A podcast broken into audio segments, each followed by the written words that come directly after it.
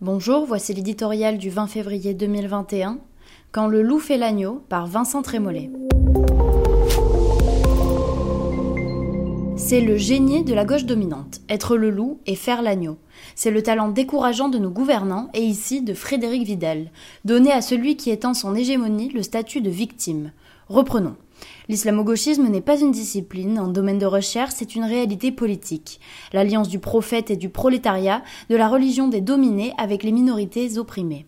Version intello, c'est Emmanuel Todd qui déplore que l'on caricature Mahomet, personnage central d'un groupe faible et discriminé, Edwy Plenel qui se rêve en Zola des musulmans. Version branchée, c'est Virginie Despentes qui s'emballe pour les frères Kouachi, mort debout pour ne pas vivre à genoux. Mais l'islamo-gauchisme n'est qu'un des symptômes d'une guerre idéologique beaucoup plus large menée inlassablement sous couvert de rigueur universitaire. On l'appelle wokisme outre-Atlantique, chez nous, elle installe l'obsession de la race, du genre, de l'identité, des laboratoires de recherche jusqu'au studio de la radio publique. Elle impose des concepts aussi incertains que militants, privilèges blancs, gender fluide, racisme systémique. Point de liberté pour les ennemis de cette doxa, syndicats et associations montent la garde.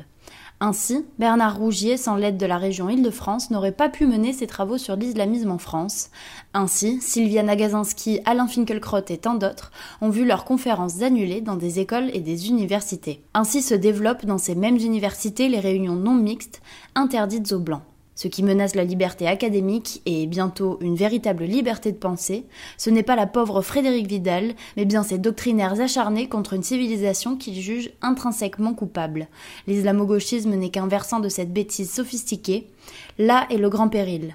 Atrophie de l'intelligence, effacement de la culture pour aboutir, selon la terrible formule d'Alan Bloom, à des âmes désarmées.